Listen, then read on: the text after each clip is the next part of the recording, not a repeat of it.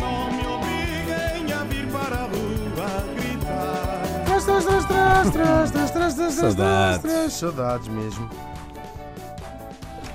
Olha, eu ahm, fiquei mais responsável, entre aspas, por esta rubrica nos última, na última semana e hoje também. ah, geralmente era feita pela Ana, não é?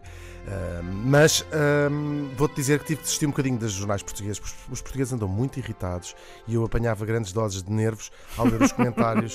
e então, a semana passada, comecei a fazer um bocadinho uma, uma, uma ronda pelas notícias europeias, já trouxe coisas do, do Guardian, do BBC, e hoje trago uma coisa do El País, os nossos irmãos espanhóis. Um, o rei Juan Carlos foi submetido a um bypass, foi uma operação de coração aberta, que já se sabe que o resultado não tinham, não encontraram coração. Um, ficou em África com, ao pé de um elefante. no Estoril, Ele é? matou, ou no Estoril.